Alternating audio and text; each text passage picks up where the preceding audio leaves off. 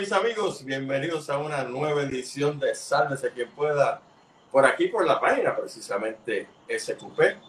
Sálvese quien pueda en Facebook. Mi nombre es Gustavo Adolfo Rodríguez. Encantado que estén con nosotros nuevamente en un programa más. Y este programa va a ser un poco diferente porque como ustedes saben, eh, durante el año discutimos temas sobre política, ambiente, pedagogía, criminalidad, etcétera, etcétera. Pero llega el momento que, como en la guerra, uno tiene que recoger sus fuerzas, echarse hacia atrás, cargar la batería y nuevamente entonces impulsarse. Nosotros llevamos, como ustedes saben, todo el año haciendo esto, pero tal y como les amenacé en pasado el programa, les dije que íbamos a tocar temas diferentes y temas que algunas personas pueden hablar diciendo que son casi escabrosos. Porque esta, este asunto de la religión, las fiestas, etcétera, pues tiene muchos tonos de grises. Si nosotros queremos averiguar cuáles son los tonos de grises en esta ocasión, con un querido hermano que tenemos con nosotros, que es el licenciado Ricardo Ramírez. Buenas noches, Ricardo. Buenas noches, Gustavo. Gracias por invitarme a tu programa y gracias a la audiencia que recibe esto con el respeto que merece el tema que vamos a tratar. Segura que sí. Y el tema, mis amigos, es bien sencillo. El simbolismo de la Navidad. Digo, sencillo en el título, porque a veces se puede poner muy complejo. Como ustedes saben, Puerto Rico celebramos la Navidad, el nacimiento de Jesús el Cristo, que como le decía Ricardo fuera de, de la cámara, hasta la gente atea celebra la Navidad. Yo no entiendo eso porque este, los ateos van y participan, se dan cuatro palos, celebran, ponen lucecitas y qué sé yo. Pero, ¿a base de qué? Pues vamos a hablar sobre eso precisamente. Pero si queremos hablar de la Navidad, por obligación tenemos que hablar de Jesús el Cristo, ¿verdad? Y como tengo aquí a un experto en esos temas, el querido amigo Ricardo, pues Ramírez nos va a hablar precisamente de ese primer tópico, Ricardo, para arrancar el asunto. Jesús el Cristo existió, Jesús el Cristo fue una figura histórica. ¿Qué evidencia hay de que eso es así o qué evidencia hay de que eso no es así? Bueno, no existe ninguna evidencia histórica. Jesús no es mencionado por ninguno de los historiadores del siglo I, como lo fueron Flavio Josefo, Plinio y Filo Alexandrino. No aparece ninguno en ninguno de sus textos no aparece eh, nombrado tampoco en las tradiciones judaicas, eh, eh, a pesar de que estos historiadores vivieron en el siglo I y algunos de ellos fueron contemporáneos de la época en que se alega a Jesús, pues no, fue, o sea, no trascendió a la historia. Ok, pero uno podría decir, bueno, posiblemente la vida de Jesús pues, no fue lo suficientemente importante para impactar a los historiadores. ¿okay? El problema es que los evangelistas, los que escriben a finales del siglo I, después de las guerras judías que, que ocurrieron en, alrededor del año 60, pues, eh, y que en muchas ocasiones nos han dicho que son los discípulos de Jesús, pues realmente no lo fueron. Estamos hablando de escribas que escriben décadas después de los llamados acontecimientos que posiblemente no eran ni siquiera judíos, porque escriben estos textos en griego. Y escriben a base de lo que escuchaban. Y entonces es posible, y esa es una de las teorías que se, que se, eh, eh, que se ha discutido por largo tiempo, de que posiblemente estaban citando o de una tradición oral, o sea, de cuentos y de historias que circulaban entre las comunidades, o que estaban haciendo referencia a textos más antiguos, posiblemente escritos en arameo, y de donde obtienen la idea principal. Por ejemplo, sabemos que los evangelios sinópticos, Marcos, Mateo y Lucas, son, se les llama sinópticos porque las frases que utiliza Jesús en estos evangelios son similares. Incluso hay teólogos de la escuela alemana eh, que postulan la posible existencia de un evangelio este, original al que llaman la fuente. Y entonces ellos postulan lo que se conoce como la, la, la teoría Q. Y llaman eh, eh, a un posible evangelio Q. donde posiblemente ese evangelio escrito en arameo contenía las frases y las enseñanzas de Jesús sin que tuviera ningún dato histórico. ¿Cómo podemos llegar a esa conclusión? Porque si estos evangelios utilizan eh, las palabras de Jesús de manera similar, e incluso se habla de que las palabras que utiliza Jesús en el evangelio apócrifo de Tomás, son similares a las que aparecen en los evangelios sinópticos. ¿Qué sucede? Aunque las frases de las prédicas de Jesús en esos evangelios son similares, la realidad es que los datos históricos que aparecen en esos evangelios se contradicen unos a otros. Solamente para presentarte una, un ejemplo. Por ejemplo, en el Evangelio de Mateo, en el capítulo 2, eh, se muestra a Jesús naciendo durante el reinado de Herodes el Grande. Nosotros sabemos que Herodes el, Grande murió en el siglo IV antes de nuestra era. Lo sabemos porque Flavio José cita que el día en que muere eh, eh, Herodes el Grande ocurre un eclipse solar en, la Palestina. Y esto ha sido corroborado a través de la ciencia. Sin embargo, en Lucas eh, se cita de que Jesús nace durante el censo de Quirino, pero el censo de Quirino ocurre en el siglo VI después de Cristo. O sea, hay una diferencia de 10 años entre el argumento de Mateo y el argumento de Lucas. Y así continúan muchas de las discrepancias que tienen que ver con la, eh, con la vida de Jesús. Lo que se entiende entonces que estos escribas que, que eh, que escriben a, eh, las postrimerías del siglo I, posiblemente están, están creando una historia utilizando unas fuentes originarias con las enseñanzas de Jesús, pero añadiendo las historias que se diseminaban en las comunidades de manera oral. Y ahí entonces, ¿por qué tantas diferencias entre unas y otras? Esto, por supuesto, ha llevado a muchos expertos en la materia argumentar que debido a esas discrepancias tan, tan grandes que se van suscitando a través del relato, es posible que esto sea una invención de los escribas. Eh, eh, no solamente eh, existe ese problema, sino que sabemos que los textos más antiguos que tenemos a la disposición de esos evangelios son textos que parten del siglo II hasta nuestra época. El, más, el más antiguo de ellos es el partido de Egerton, que, que, se, que se atribuye, fue escrito en el siglo II, y solamente tiene eh, seis versículos del Evangelio de Juan. Todos los demás evangelios son encontrados a partir del siglo III y IV, y casi todos en Egipto. Okay. Estaban escritos en un estilo muy particular Primero, no se sabe quiénes son, eh, quiénes, son los autores. Eh, segundo, están escritos en un estilo que se conoce como scripta continua. ¿okay? Quiere decir que esos textos no tienen reglas de puntuación. No hay separación entre las oraciones, no hay párrafos, no hay capítulos, no hay versículos. Es todo una, es todo una eh, escritura que es continua desde el principio hasta el fin. ¿Por qué eso es así? Porque sabemos que en la época en que se escriben esos evangelios, el índice de literacia era muy bajo en la población. Y se consideraba que un escriba, todo lo que se necesitaba para ser un escriba era saber escribir su nombre. Aunque no supiera lo que estaba escribiendo. sí, exacto. De hecho, muchos de estos escribas lo que hacían era que copiaban, dibujaban las letras unas al lado de la otra, pero no sabían nada de lo que estaban escribiendo.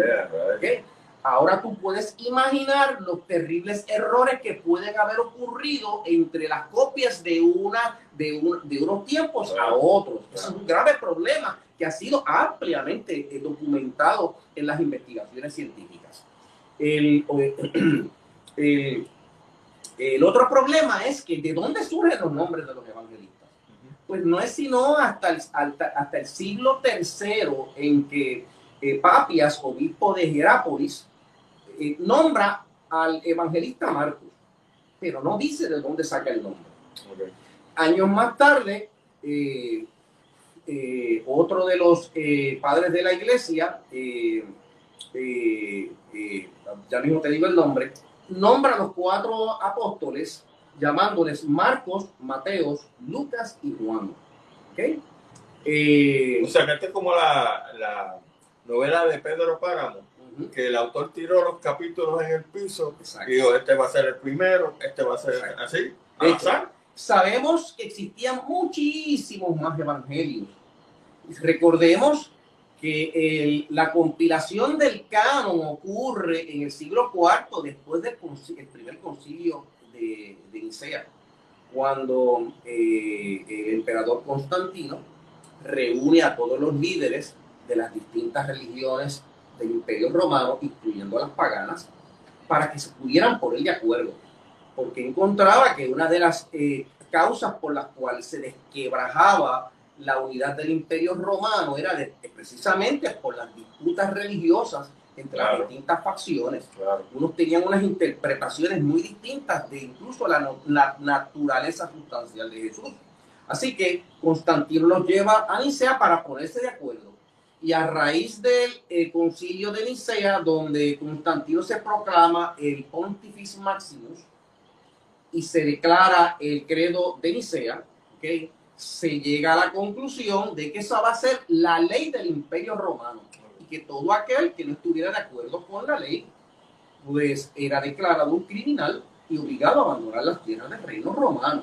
Por lo tanto, eso deja fuera de, eh, eh, de la literatura religiosa todos esos textos, que son muchos textos, que son considerados apócrifos y otros gnósticos. Siempre pensaba ¿Quién decidió que un texto era apócrifo o no? Ya lo contestaste. Claro, obviamente después, de, después del eh, concilio de Nicea, eh, el eh, emperador autoriza a Eusebio. Eusebio era uno de los padres obispos de la iglesia romana. Y entonces se le ordena primero escribir la primera historia de la religión católica universal. también se convierte también en el biógrafo del emperador Constantino. ¿okay? Y se le encomienda que comience el proceso de determinar qué libros serían apropiados para constituir el canon que habría de adoptar esa nueva iglesia. Así que vemos cómo por una necesidad política se va formando una iglesia, porque antes de ese momento no había una iglesia centralizada, eran pequeños grupos que operaban en distintas partes del reino del imperio romano cada una de esas iglesias utilizaba sus propios textos. Por ejemplo, eh, la iglesia que operaba en Jerusalén utilizaba un texto que después fue rechazado por la iglesia que se conoce como el Evangelio de los Doce Santos, que es considerado un texto gnóstico.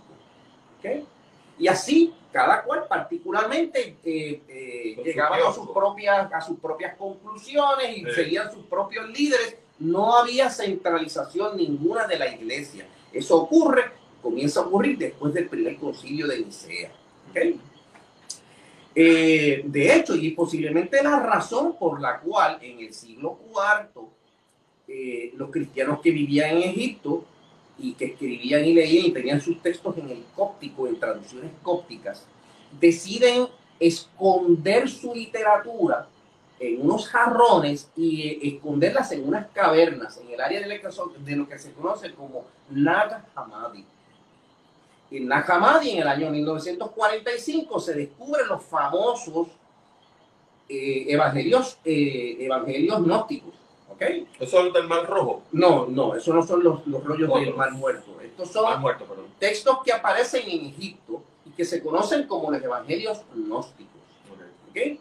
Eh, gnósticos porque eh, promovían una idea de la salvación muy distinta a lo que promovía la ortodoxia de los líderes de la iglesia romana. ¿okay? Y eso es un tema eh, bastante, bastante distinto que lo voy a tratar el mes próximo en una de mis conferencias. Y es posible que debido a ese decreto producido en el, después del, del concilio de Nicea, que estos monjes que vivían en Egipto esconden esa literatura porque les iba a traer muchos problemas. Entonces, Iraneo de León es el, el, el, padre de la iglesia que nombra a los primeros cuatro evangelios. ¿Y por qué cuatro evangelios? Porque dice de la misma, de la misma manera que hay cuatro puntos cardinales y cuatro vientos mm. principales, deben ser cuatro, cuatro evangelios, a pesar de que posiblemente habrían cientos de evangelios. Al azar. Exactamente. Al azar. Claro, obviamente no fue al azar.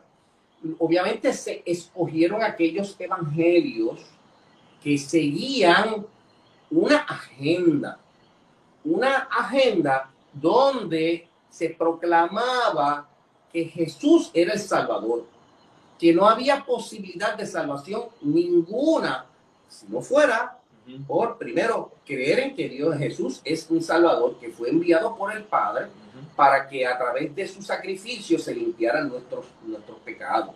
¿Ok? Este, mientras que los textos gnósticos decían, no, la salvación es personal porque ya la chispa divina está dentro de ti. Esas son posturas 180 grados opuestas. Así que esa es la razón por la cual no fueron incluidos en, en esa, es, esa es la postura de sálvese quien pueda. a la salvación. Esa, esa es la cosa. Y, de ahí entonces la gran discrepancia. Exacto. Y entonces, eh, eh, y, obviamente vemos cómo entonces la política se interpone para este, determinar qué es lo que eh, debemos creer como pueblo. ¿Ok? ¿Por qué? Porque el, la agenda era de que solamente habría una sola religión bajo un solo emperador y que ese emperador se abrogaba para sí mismo la autoridad de determinar qué era apropiado creer dentro de esa nueva iglesia. ¿Qué era lo que te salvaba y qué no te salvaba? Y entonces la pregunta es, ¿y por qué celebramos eh, las, eh, el, el, nacimiento de Jesús el 25 de diciembre? ¿De dónde salió esa idea? Porque incluso los relatos en los evangelios, en, el evangelio de Mateo, ¿ok? Contradicen eso. Porque en el segundo capítulo del evangelio de Mateo se nos muestra que el nacimiento, cuando nace el niñito Jesús, un ángel se aparece ante los pastores que están pastoreando el campo. Pues ya eso descarta el invierno como posible época en que nació Jesús, porque sabemos que se pastorea en las áreas de, la, de, la, eh, de Galilea, se pastorea entre finales de marzo y principios de noviembre, porque la temperatura y las condiciones climáticas ah, en, la época de invierno son muy eh, desfavorables para que se tengan animales a la intemperie. Por lo tanto, eso descarta la posibilidad de que Jesús haya nacido en la época de Navidad. Segundo, eh, en el Evangelio de Lucas se muestra a María y José viajando una semana completa desde Galilea hasta Jerusalén para cumplir con el censo de Cirino. Eso no pudo haber ocurrido en el invierno porque las temperaturas y las condiciones climáticas no lo hubieran permitido. ¿okay? Así que en los evangelios se nos muestra a Jesús naciendo en, una, en un pesebre que posiblemente estaba colocado en una posada en la parte de abajo donde estaba la posada y están los animales allí. ¿Ok? Pero en los textos apócrifos, especialmente en el protoevangelio de Jaime, en un texto apócrifo, se muestra a Jesús naciendo en una caverna. ¿Ok? En ese protoevangelio se muestra el nacimiento de María, se muestra la temprana infancia de María, se muestra el empadronamiento con José y se muestra a María cabalgando un, un asno en dirección a, hasta llegar a una caverna. Y en esa caverna se produce el alumbramiento ayudada por una, eh, por una eh, eh, parturienta llamada Salomé. Y en ese evangelio se cuenta que en el momento del alumbramiento ocurre una gran luz que ilumina la caverna y el recuento y el, y el, y el, y el argumento termina cuando entran los, los sabios del oriente y proclaman que seguíamos una estrella cuya fulgurencia, cuyo fulgor era tan grande que opacaba todas las estrellas del firmamento. Eso es un evangelio apócrifo. ¿okay? Y entonces, ¿por qué seguimos insistiendo en celebrar la Navidad durante la época del alrededor del 25 de diciembre? Pues yo le voy a decir por qué. porque esa es una costumbre romana. Fueron los que, romanos los que inventaron eso. ¿Por qué? Recordemos que en la época en que están estas polémicas, la religión principal en Roma era el mitraísmo. ¿Qué es el mitraísmo? El mitraísmo, Mitras es una figura de la religión persa. ¿okay? Mitras es enviado a la tierra por el dios de la luz llamado Hormuz, también llamado como Aura Mazda. Es enviado, Mitras es enviado a la tierra para que a través de su sacrificio pueda rescatar a las almas a la redención desde las garras del dios de la oscuridad, Huarimán, y conducirlas hacia la luz de Hormuz. Pero esa es la historia de Jesús. Claro, por eso vemos que el argumento, por ejemplo, cuando Juan abre el capítulo primero diciendo, y porque tanto Dios al mundo amó, que a su único Hijo Dios, para que todo aquel que crea en Él no se pierda, mas tenga vida eterna, está obtenido de, las, de los ritos mitraicos. ¿okay? Y no solamente eso, eh, no solamente eso, eh, eh Gustavo. Eh, en, ese, en esa historia de Mitras, eh, Mitras es un conductor de almas. Y en el Evangelio de Juan se pone en boca de Jesús diciendo, porque yo soy la luz, el camino y la vida, y nadie llega al Padre sino por mí. En ese momento Jesús se está convirtiendo en un conductor, un conductor de almas. ¿Ok? Pero ¿de dónde se obtiene eso? Se obtiene de las tradiciones mitraicas. ¿Ok? De hecho, es interesante que las celebraciones de Navidad en nuestra cultura proceden de esas tradiciones romanas. ¿Por qué? Entre el 17 de diciembre y el 24 de diciembre se celebraban en Roma las famosas Saturnalias. Las Saturnalias eran una festividad de Navidad, en el que se suspendían las clases a los alumnos, eh, no se juzgaba a nadie en las cortes, se perdonaban a los, a los presos, los, eh, eh, los esclavos y sus amos podían cenar en la misma mesa, se celebraba con fiesta donde había música, comida, baile y, terminaban repartiéndose regalos entre unos a otros y muñequitos de, de, cera para los niños. ¿okay? Eh, terminaban con una gran, eh, con una eh, gran carrera por las calles principales de Roma y terminaban el 24 y el día 25 celebraban entonces el natalicio del dios Sol Invictus. El Sol Invictus era Mitras. Nuevamente vemos cómo si el pueblo romano apreciaba esas tradiciones, ¿ok? Cuando el emperador Constantino intenta instaurar el cristianismo como la religión oficial del imperio romano, obviamente va a recibir una gran resistencia. Claro. ¿Ok? Por lo tanto, ¿qué hacen los obispos romanos? Pues mira, Mitra nació el 25 de diciembre. Nació en una caverna. Fue enviado, es el Hijo de Dios. Es enviado a la tierra para que por su sacrificio podamos ser salvos y luego de su sacrificio eh, regresa al reino de la luz, donde habrá de llevarse a todos los salvados y, promete regresar en un tiempo más adelante para reconstruir todo. Básicamente la historia de Jesús. Entonces, no solo eso, por ejemplo, en la liturgia mitraica y, eh, eh, se pone la, se hace, se hace un, hay un sacramento que es el sacramento de la comunión. Y la liturgia romana se pone al obispo o al sacerdote mitraico diciendo, y aquel que no coma de mi carne y beba de mi sangre y no se haga uno conmigo y yo uno con él, no conocerá la vida eterna. Y se le ponía una galletita en la boca al congregante. Los obispos romanos utilizaban la mitra. Ah, y, el, y el obispo de mayor jerarquía en la religión mitraica se llamaba el sumo pontífice. También. Así que tú ves esa transición para que pudiera el pueblo romano apreciarla, ¿ok? Aceptarla, tiene que haber, lo, lo que hay es una sustitución de un héroe solar por otro. Y esa es la razón por la cual muchos argumentan que la figura de Jesús es un mito. ¿Ok? Porque aparece en la historia de todos los héroes solares de todas las culturas terrestres. Por ejemplo, déjame darte idea de cuántos héroes solares tenemos. ¿okay? Nacidos el, 20 el 25 de diciembre. ¿ok? Vamos a buscarlos por aquí, porque lo tengo, no me, no, me, puedo olvidar de ellos. ¿ok? Ok. Nacidos el 25 de diciembre. Pues ya mencionamos a Mitras, pero también Horus nació el 25 de diciembre. Adonis nace el 25 de diciembre. Osiris nace el 25 de diciembre.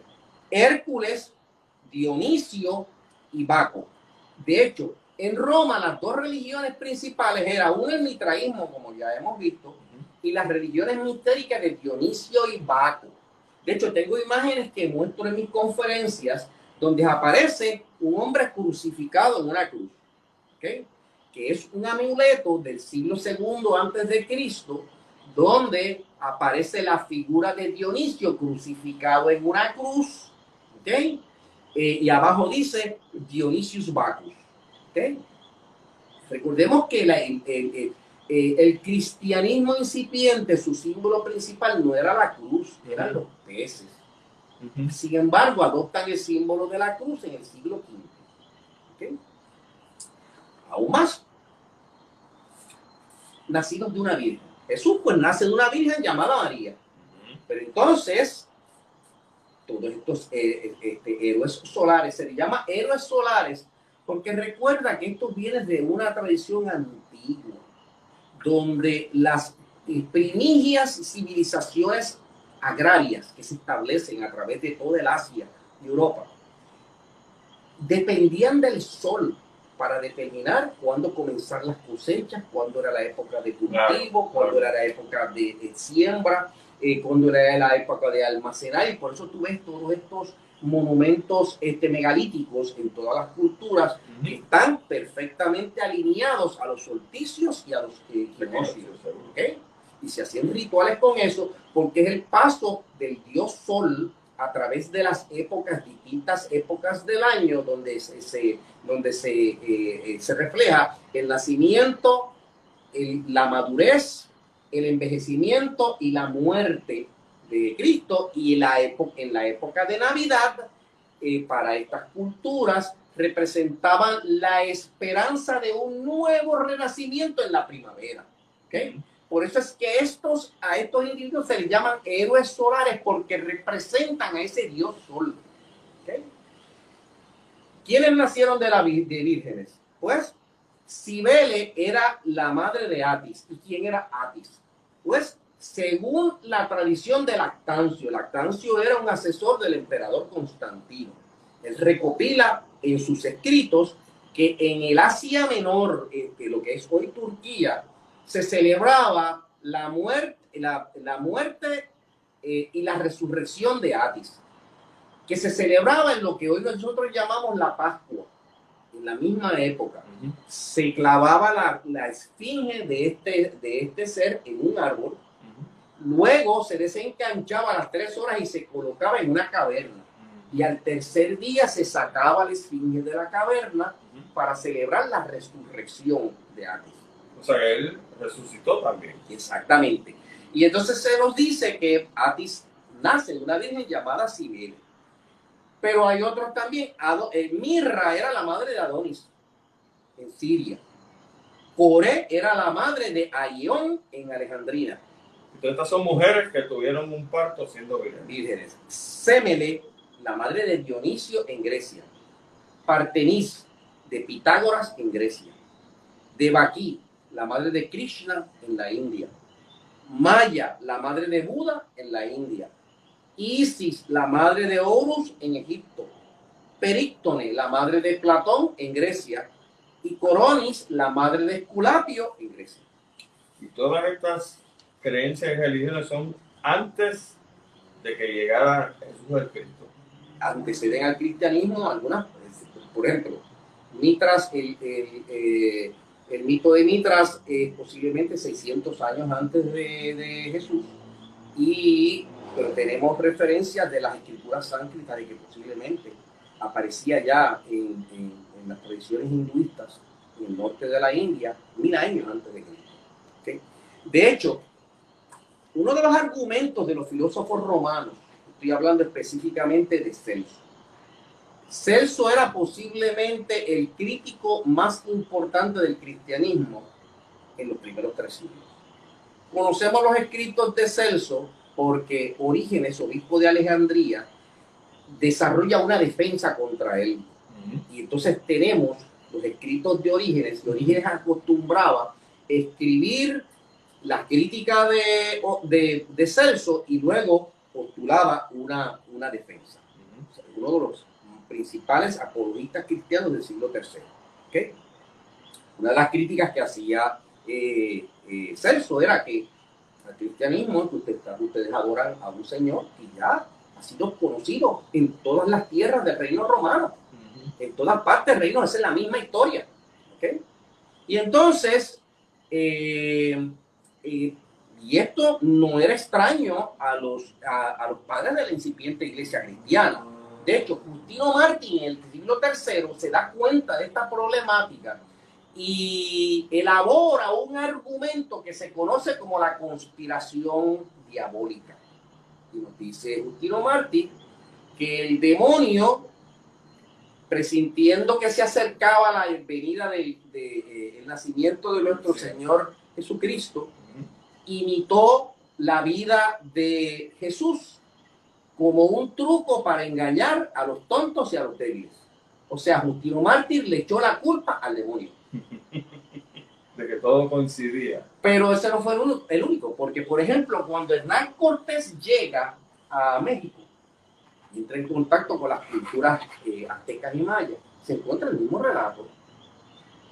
De hecho, tengo por aquí el relato para que, que los dioses de ellos también tuvieron un nacimiento. Cuando ellos cuando ellos se refieren a Quetzalcoatl, vamos a buscarlo por aquí porque esto, esto resulta sorprendente.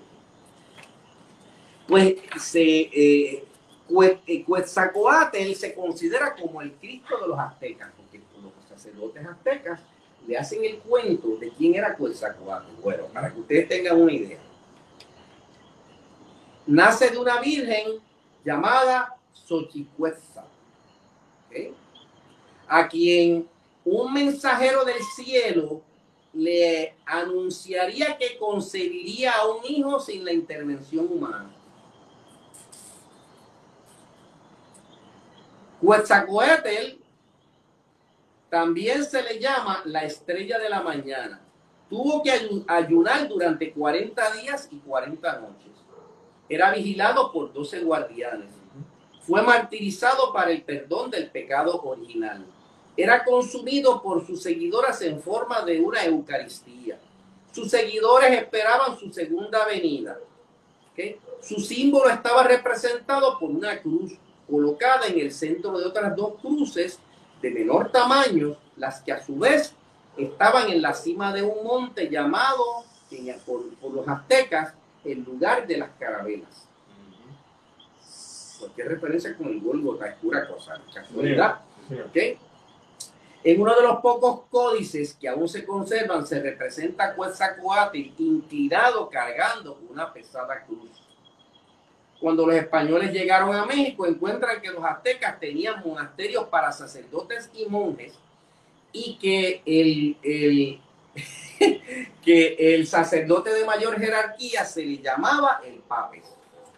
O sea que cuando Hernán Cortés llega al Nuevo Mundo, para ir al Nuevo Mundo, ya ellos tenían un Dios que básicamente era una copia de Jesús el Cristo. Exacto, y entonces uno se pregunta cómo es posible, porque entonces Hernán Cortés cuando se enfrenta a este hecho declararía, hace su famosa frase, porque Dios, porque el demonio le ha enseñado a los aztecas lo que Dios le ha revelado a los europeos, y le volvieron a echar la culpa al demonio.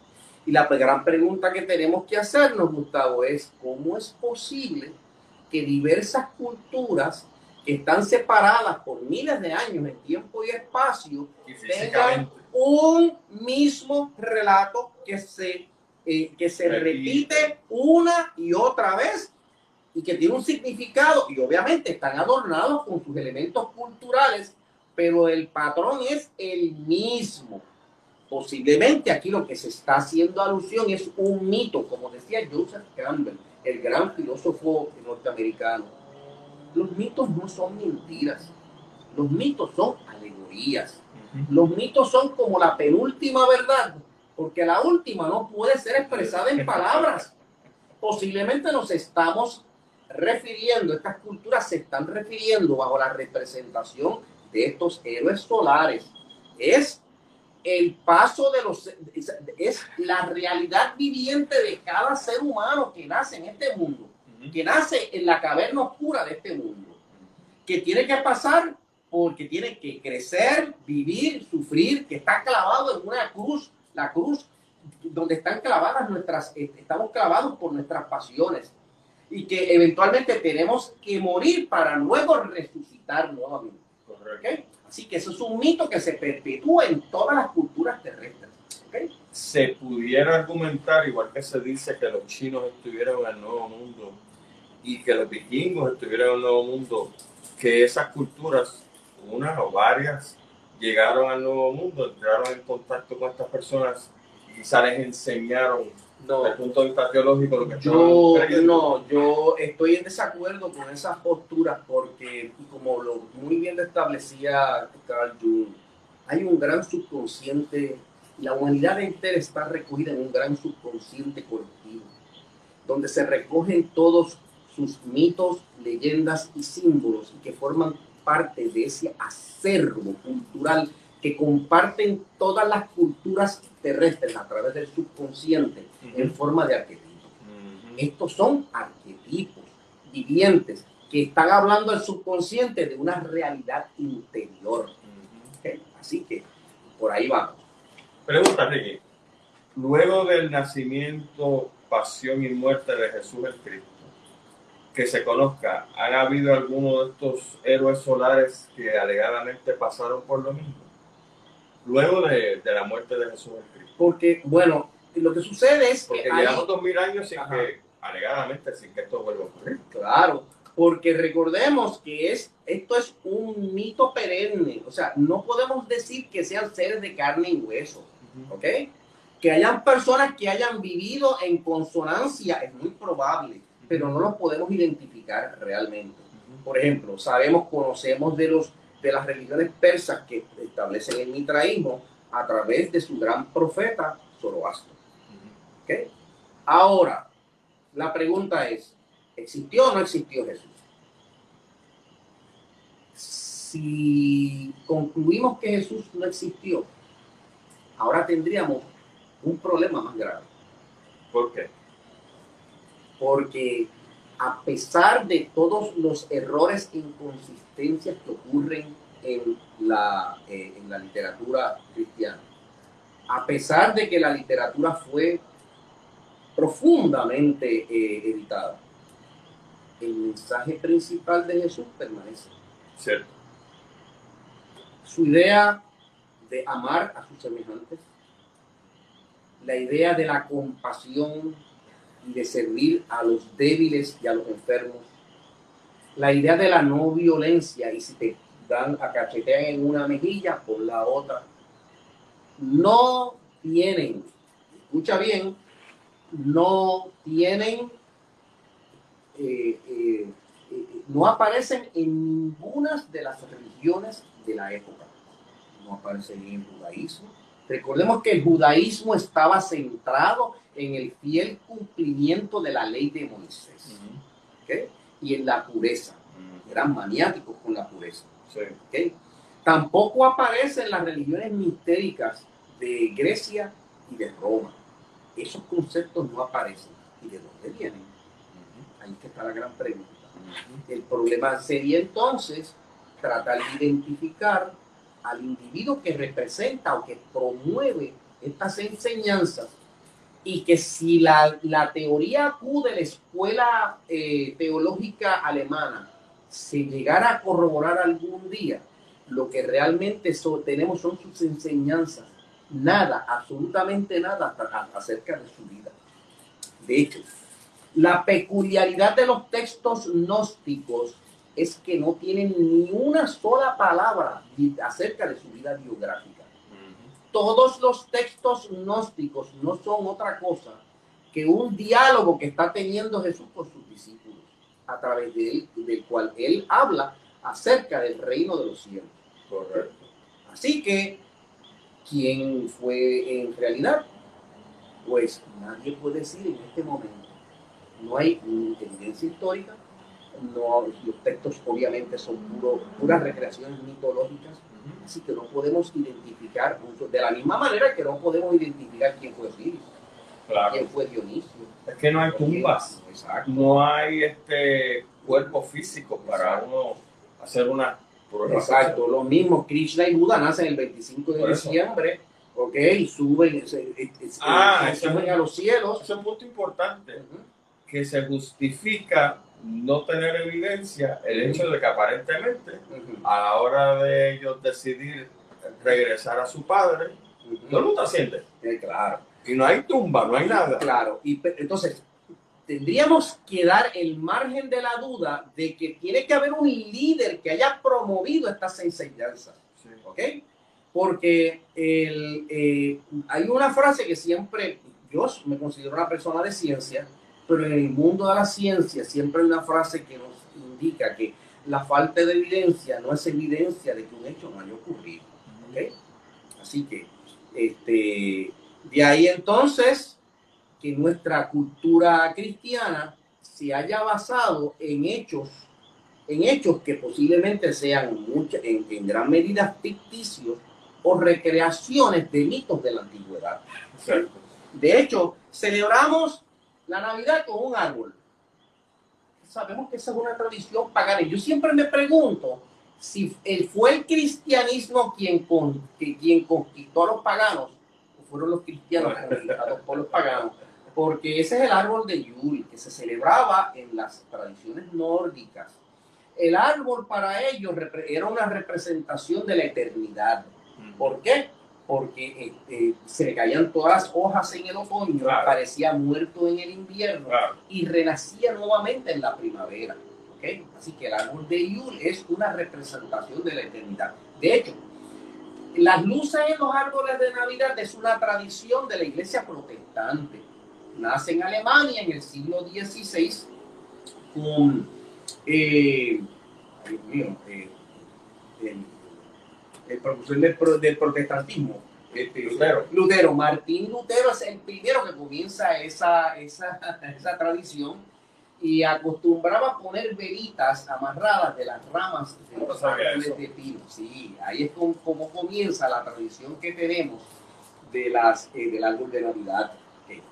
Fíjate que en las casas en la Navidad se pone el, el, la ruedita esa, que es no es otra cosa el muérdago. El muérdago, el muérdago era una planta sagrada en las tradiciones druídicas.